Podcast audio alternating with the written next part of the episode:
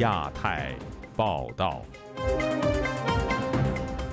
各位听友好，今天是北京时间二零二三年六月二号星期五，我是佳远。这次亚太报道的主要内容包括：悼念六四事件三十四周年，中国政治犯许志勇狱中发出禁食呼吁；人权律师于文生的妻子许燕被当局加控煽动颠覆国家政权罪名；八九民运领袖王丹出席民主高峰会期间接受本台专访；六一之际。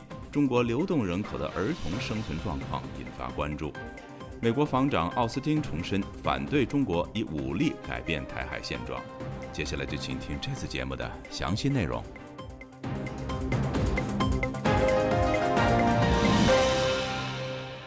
六四事件三十四周年前夕，被重判十四年的中国著名人权捍卫者许志勇在狱中发出六四当天以禁食悼念的呼吁。为许志勇传递消息的好友滕彪表示，六四事件对中国影响持续而且深远。许志勇深受八九民运的鼓励，在狱中坚持纪念六四，提醒大家不要让历史重演。请听本台记者陈子飞的报道。因为颠覆国家政权罪被重判的中国知名法律学者许志勇，在六四三十四周年前夕，透过在美国的人权律师滕彪发出六四禁食一天纪念的公开呼吁。许志勇表示，过去十年的六四，他都会禁食一天，形容是不可遏止的纪念，因为其他行动都可能被强力阻止，只有禁食。新鲜淋雨依然能坚持，认为禁食是更有力量的纪念方法。六四禁食。使历史和未来在我们个人身体和精神之中得以连结。我们以小小的牺牲纪念先辈的牺牲，以虔诚和谦卑筑起华夏民族精神。我笑着面对黑暗，因着光明的信念，坚信黎明将至。也许未来一段时间，我将不能发出声音。当我消失在黑暗当中，请继续努力做公民。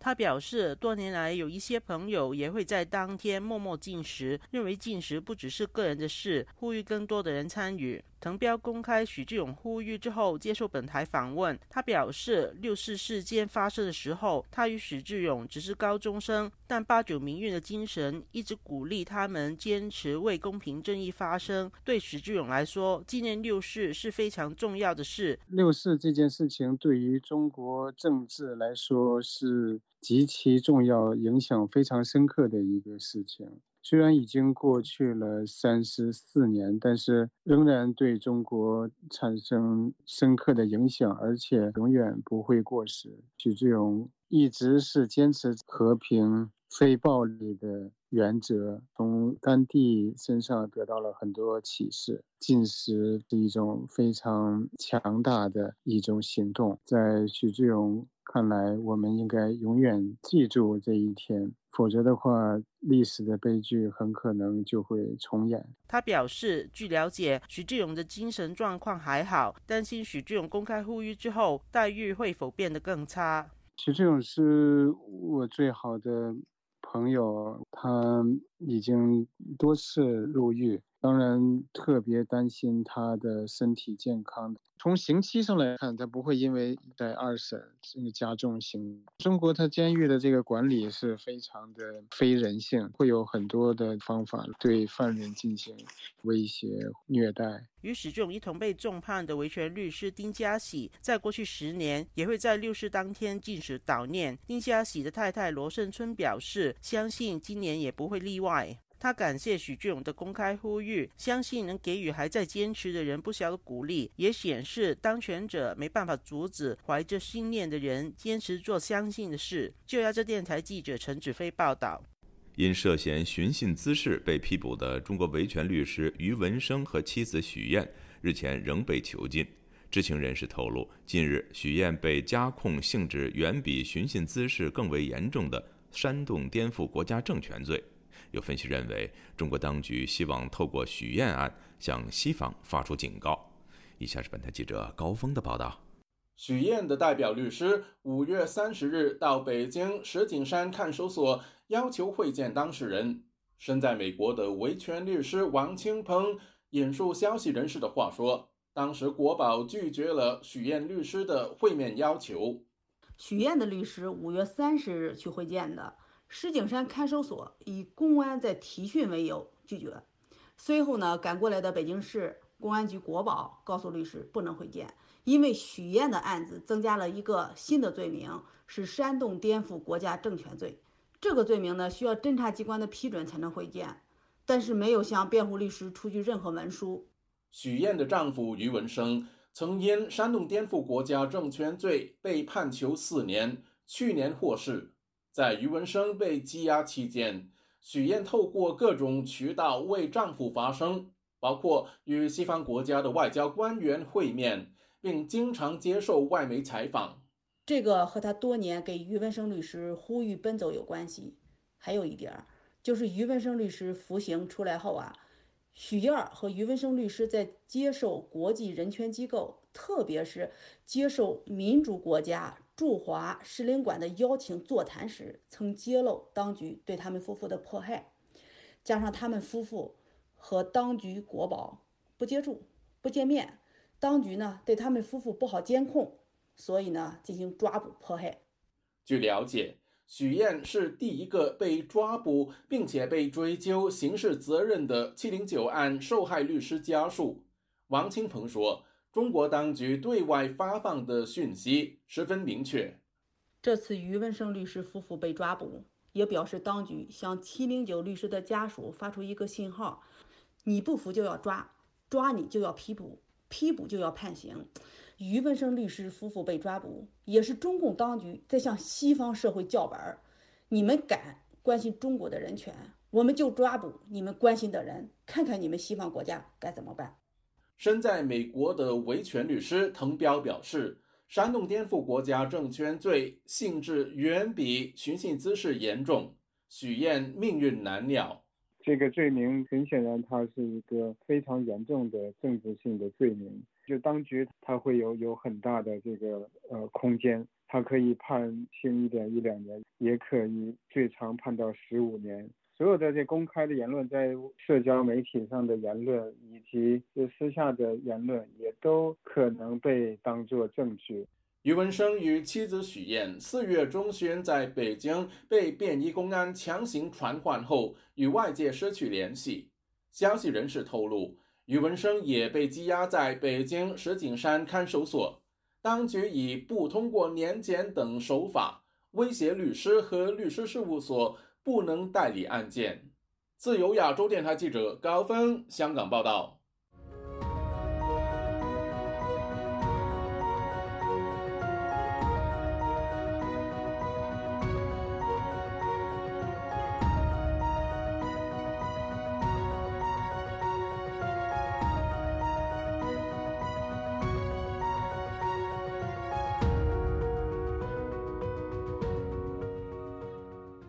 六四事件三十四周年即将到来，被中共当局定性的这场所谓动乱，相关信息至今仍然在中国大陆遭到封杀。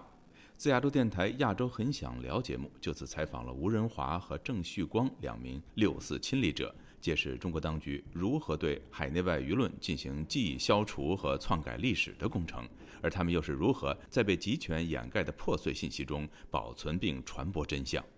以下是本台记者夏小华发自台北的报道。前中国政法大学助理研究员吴仁华在《亚洲很想聊》节目说出了驱动他三十年来不停的研究，陆续出版了《六四天安门血腥清场内幕》《六四屠杀内幕解密》以及《六四事件全程实录》上下三本书，就因他亲历了那一场屠杀。中南海那个大门啊，鲜花门附近有三辆呢戒严部队的那个坦克从背后。高速的追压学生队伍，呃，有十一个人死亡，然后受伤人更多。有五具遗呃死难者的学生遗体被送到我任职的中国政法大学。所以当天上午十点钟左右时候，我回到政法大学，一进校门就看到那个教学大楼前面的一排课桌上放着这五具死难者遗体，课桌上跟地面上都是一汪汪的鲜血。嗯，所以当时我就跟。呃，一起从天安门广场回来的刘淑礼哈，也是个青年教师，就长跪在那五 G 遗体前面痛哭，心里就在默默的念着说“永不遗忘，永不遗忘”。吴仁华认为，真相要完整，更需要追查加害者。他从四十九万的官兵资料，透过互联网谷歌，一一验证出三千多名曾经参与北京戒严部队成员大海捞针，从与战友之间的聊天过程，找到了参与在六部口从背后高速追压学生的天津警备区坦克第一师第一团一零六号的坦克二炮手吴彦辉。八九六四过去了三十四年，为何中国境内有多数人对天安门广场发生过震爆部队碾压学生的事情没有记忆或不敢有记忆？八九重要领导成员六四之后成为二十一个官方发布的通缉犯之一，服刑两年的郑旭光。在节目上对此有深刻的描述。他提到，六四大屠杀之后，各个单位全面清查，城市内大部分在体制内生存、任职行政、企业、事业单位都属国家部门，受党组织管。所有人必须交代，八九年胡耀邦去世后，自己跟这个运动有什么关系？你是否上街了？你知道有其他人是什么情况？你是什么情况？戒严前你是怎么做？戒严后你怎么做的？六四这个开枪之后，你又是怎么啊？因为你怕有人举报你嘛。郑旭光提到，更重要的是对党和政府的反对动乱、平息反革命暴乱，必须要表态。相信在那样的环境下，反对是极为少数，因为反对就没有公职，工资就没有地方去领。绝大部分的人表示坚决支持。支持的结果就是说，好是暴徒打了、杀死了解放军，啊，是这个是一场动乱。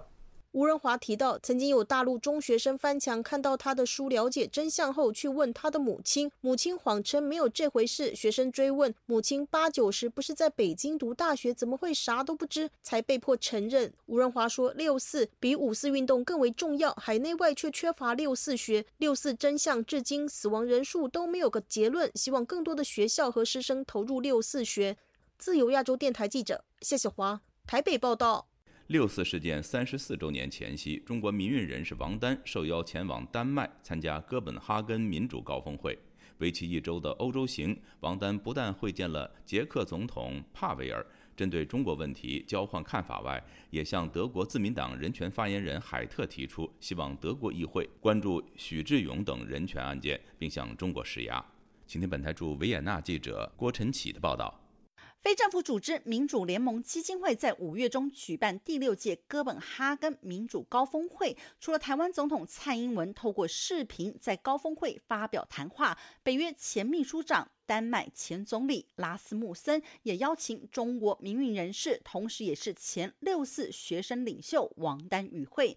期间，王丹曾与捷克总统彼得帕维尔针对中国问题交换看法。比较核心的一点，当然他就提到，他说现在欧洲国家在对华政策制定上遇到一个问题啊，这个问题就是很多的国家是希望这个呃呃中国能够出来调停俄乌战争的。他说他虽然他个人对此。啊，不是那么有信心，但是他说必须得证实这个现实。他问我怎么看，说是绝对不可能。虽然捷克总统对中国迟疑，然而王丹观察更多欧洲政客或智库人员选择相信中国，对习近平有所求，因此对华政策调整有限，但已经有进步。这次我到欧洲去见到的国会的议员们和政要们，几乎很少听到说。啊，要跟中国保持友好，最低的基本上也都是一个保持竞争和警惕的态度。而王丹也在德国针对人权问题拜会德国自民党人权发言人、国会议员彼得海特。我跟他们讲，发生的基本上就是人权灾难。那我觉得西方社会应该有自己的价值坚持，不应该对这种人权灾难哈保持冷漠。那么我也特别列举了几个案子，比如说徐志勇和丁家喜的案子，嗯，啊，比如说最近郭飞雄。是吧？又被重判的案子，只是结束欧洲行，王丹却发现六四三十四周年前夕，开始有人针对当年的六四学运提出质疑。我我觉得事情过去三十四年，回头反思，有些人会批评说当年的学生太激进，哈等等。但是我现在的反思结果是，我觉得正好相反，我觉得当年学生太理性了，就是面对那样一个政权，我我们当初犯的是跟现在西方政客一样的错误，就是以为对对方是一个可以理性的、和平的交谈的对象。那么事实，历史已经证明根本就不是嘛。当年的学生那样那么样的理性，结果换来的还是镇压。另外，即将在美国曼哈顿开幕的六四纪念馆，短短两天之内，居然在脸书、推特上出现九个假账号。这当不可能是一般网民的自发的行为，这显然是中共相关部门、情报部门或其他部门，嗯，那么专门组织的这种集团性的这种破坏。而这些假账号不但意图混淆视听，王丹也担心中国网军试图用钓鱼的方式钓出支持群众，不得不提防。美国自由亚洲电台记者郭晨启、维也纳采访报道。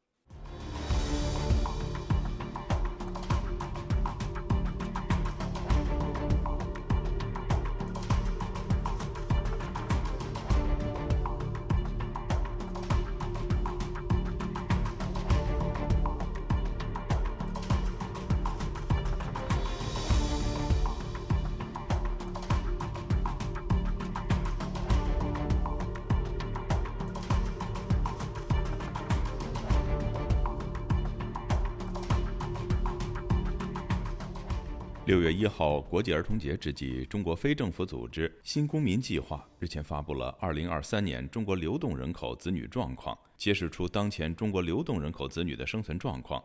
由于父母在中国不同的城市迁徙，这个庞大的未成年人群体正在遭遇什么样的挑战呢？以下是本台记者王允的报道。根据联合国儿童权利公约的定义，儿童是指十八岁以下的人口。也就是零到十七周岁的人口，如果不看数字，常人似乎很难想象，中国流动人口的子女人数已经达到了一点三八亿，占了中国儿童总数的近一半，也就是百分之四十六。也就是说，两个中国儿童中就有一个是流动人口的子女。作为儿童，与父母生活在一起似乎是天经地义。但对于流动人口的子女来说，与父母在一起却常常是困难的。根据新公民计划的这份最新报告，二零二零年有一点零八亿儿童不能与父母双方共同居住在一起，其中八千九百二十二万是受人口流动影响的儿童。与此同时，那些随父母迁居异地的儿童也依然面临着很多的挑战。新公民计划二零二二年发布的《二零二二年中国流动人口子女现状》的报告，着重分析了随迁子女就学的情况，其中百分之八十能入读公办学校，百分之二十入读民办学校。但这些随迁子女在异地入读公办学校，常常会遭遇不公平。身在纽约的非营利组织劳工观察创始人李强介绍说。随迁子女要入读本地公立学校，一般都要交一笔本地居民不必承担的赞助费。你想嘛，一个打工的这种，他一年收入夫妻两个加起来可能还不到十万人民币吧，对吧？就加班加点，可能他一个一一个一个一个小时的话，可能要赞助一两万，对吧？李强强调，针对流动人口子女歧视性的规定，还体现在一些只有本地居民才能享有的财政补助上。餐饮住，或者说那个学校会有一些，比如说对低收入的这些学生的这种补助，有些要坐校车，校车补助，还有各种各样的，就是由当地财政支付的这些费用的话，这些外来工的子女上法享有的。不仅上学得不到公平，这些外来务工人员的未成年子女要去工作，也同样会遭受歧视。目前身在荷兰的艺人是林生亮，来自深圳。他介绍说，在深圳，一半的工作没有歧视性的规定，但与政府有关联的企事业单位就会有地域性的规定，比如网格员、学校的行政后勤人员、水电燃气公司等单位就只会招聘深圳本地户口的子女。李强则观察到，这种现象是全国性的，只是各地方程度不同。保安或者就是协助公务员的这种，就是他的就是编制外的一些工作。对吧？这种工作的话，一般是招本地的这些村和镇的这些子女来就业。外外来工的这种子女的话，想要找这找找这种工作也是非常困难的。林生亮分析说，无论是上学还是就业，这些针对外来务工人员子女的做法都显示公平。纳税人人人平等，你作为他外来务工人员来这里为这个城市做出了那么多贡献，也他们同样也交这个税，他。自由亚洲电台王允华盛顿报道。世界电池巨头日本松下蓄电池在中国沈阳的工厂已经于本周三关闭，结束在中国长达二十九年的投资。与此同时，广州三菱汽车原定于五月后恢复在华生产的时间再次延期。一家在东莞的港资企业宣布六月底关闭。另外，广东一国企撤销了今年招聘两千名大学毕业生的计划。以下是本台记者古婷的报道。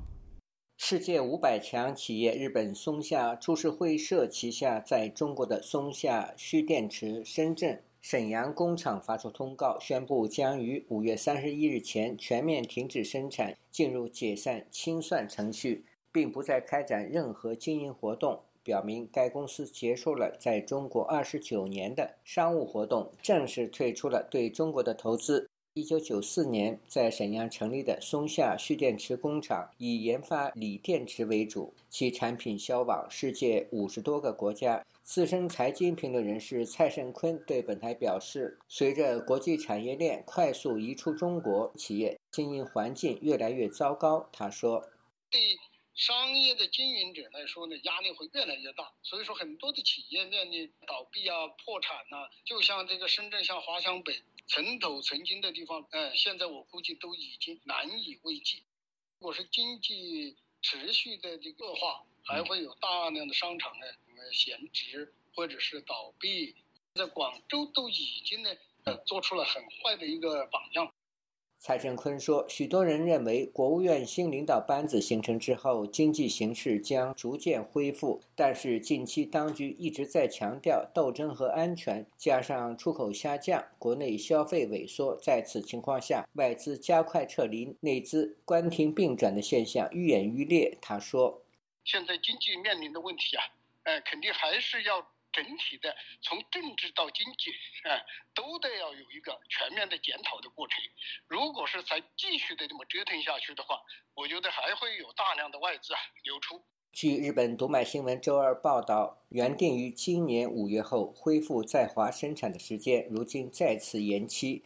且复工时间待定。三菱汽车发言人表示，该公司正在与当地合作伙伴讨论何时恢复在中国生产，但对恢复生产的时间无可封告。由于广汽三菱汽车今年一至三月的销量年减高达百分之五十八，从今年三月八日到五月的三个月内，其在湖南省的长沙工厂停产新车。不仅仅是日资企业，港资企业也在撤离。五月二十六日，港资明海整染厂发给员工的通知称，因为全球经济低迷，国内纺织整染行业经营极度困难，工厂也难以为继。经工厂管理层研究，决定将全面停业，将如数结清与员工的工资、薪酬、经济赔偿金。广东一大型国企的部门负责人方女士告诉本台。东莞一大型国企原计划今年招聘大学应届毕业生两千人，由于国家停止财政补贴，这项计划已经取消。自由亚洲电台记者古婷报道。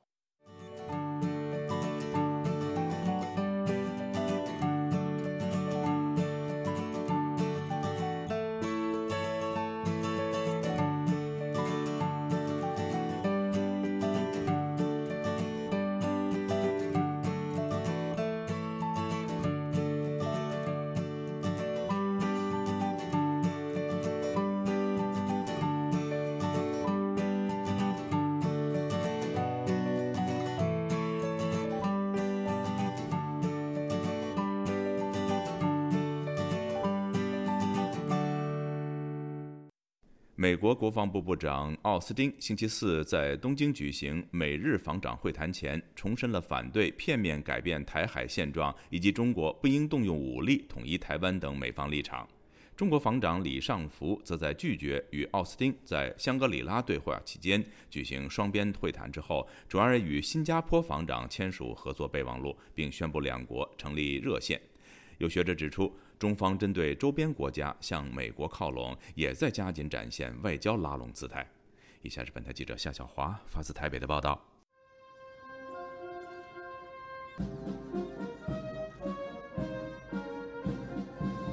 美国国防部长奥斯汀展开任内对印太地区的第七次访问。他一号先前往东京，与日本防卫大臣冰田敬一会谈。We face common challenges from the PRC's coercive behavior. 二号出席新加坡第二十届香格里拉对话，并发表演说，在访问印度和法国。美国国防部五月二十九号表示，中国已经拒绝美方提出在香格里拉场边举行两国防长会议的邀请。尽管美方事前通知中方对中国国防部长李尚福的制裁不妨碍中美两国防长会晤，但中国国防部发言人谭克飞五月三十一号称，对话不能没有原则，沟通不能没有底线，两国交流困难的责任完全在美方。美方不顾中方关切事项，制造人为障碍，严重破坏两国互信。奥斯汀对此表示遗憾，并重申拥有强大能力国家彼此对话的重要性，以管控危机，预防局势失控。奥斯汀提到，中国最近对美方和盟友的飞机挑衅拦截，希望中方改变其作为，担心在某个时间点发生事件，中方可能会非常迅速失控。台湾政治大学名誉教授丁树范接受自由亚洲电台采访分析：，我觉得拜登不太可能取消对李尚福的制裁，因为他要选连任，他如果取消的话。他马上就会被共和党这个马上就这个打他，说说他是对中国软弱等等的。那中国当然就是说你要制裁我，那我何必跟你对话？的确是无解了。不过丁书范研判，中方拒绝对话只是展现姿态。每次中国有演习，美国一定派侦察机去去侦察嘛。不管在南海，你不管在东海或者是这个台海，解放军经过两千年南海撞击事件以后，我相信他们对这方面的训练也会有加强了。觉得在空中发生意外。外互撞的几率其实是不高的啦。美日防长会面的同时，中国防长李尚福一号抵达新加坡，和新加坡国防部长黄永红签署合作备忘录，宣布两国成立热线，建立军方高层对话管道。新加坡政府声明指出，此种高层通话开放热线，对于加强双方了解与互信相当重要。台湾国防安全研究院所长苏子云接受自由亚洲电台采访表示，中国自知被美国、英国和印度围堵，新加坡作为相对亲美中立的国家，中国借此进行外交铺陈。事实上，新加坡和中国在南海没有主权争端，跟中国没有什么军事上可能的对抗。苏子云说：“中国目前对美国热线是采取只有铃声响，没有去回答的这种状态。呃，新加坡跟中国建立的热线，如果真的在必要时候，也许。”就可以变成一个穿梭型的转接，也就是华盛顿请新加坡向中国传递什么讯息。自由亚洲电台记者夏小华台北报道。听众朋友，接下来我们再关注几条其他方面的消息。根据总部设在美国的国际人权组织自由之家发布的最新报告，二零二三年一月至三月之间，中国共发生了五百八十三起抗议事件。是二零二二年六月至二零二三年四月期间的事件总数达到两千两百三十起，至少累计有两万九千人参与。这些抗议事件中，其中百分之八十是示威游行，百分之十是举牌抗议，百分之四是阻挠占领，百分之三是集体上访，另有百分之三是罢工。西藏前政治犯顿珠旺清近日受邀访问日本，展开西藏议题游说活动，以及宣传他制作的西藏纪录片《远离恐惧》。根据总部在挪威奥斯陆的西藏之声报道，顿珠旺清五月二十六号在日本的一场记者会上表示，迄今为止，西藏是世界上最大的监狱，藏人没有言论和结社自由。此外，他还补充说，自习近平成为中国国家领导人以来，西藏宗教文化面临着被消灭的危险。美国国务卿布林肯日前在瑞典出席美国与欧盟贸易和技术委员会会议，他表示，美国和欧洲对华政策立场趋于一致。欧盟最近发表的声明与美国的政策十分吻合。布林肯指出，美国与欧盟在对待中国的看法越来越相近，都不想与中国对抗，也没有寻求与中国脱钩。而是专注降低风险，美欧都能够从对华贸易以及投资中获益。美国与台湾在六月一号正式签署了美台二十一世纪贸易倡议首批协定，将由美国在台协会执行理事蓝英与台湾驻美代表肖美琴签署。听众朋友，这次的亚太报道播送完了，谢谢收听，再会。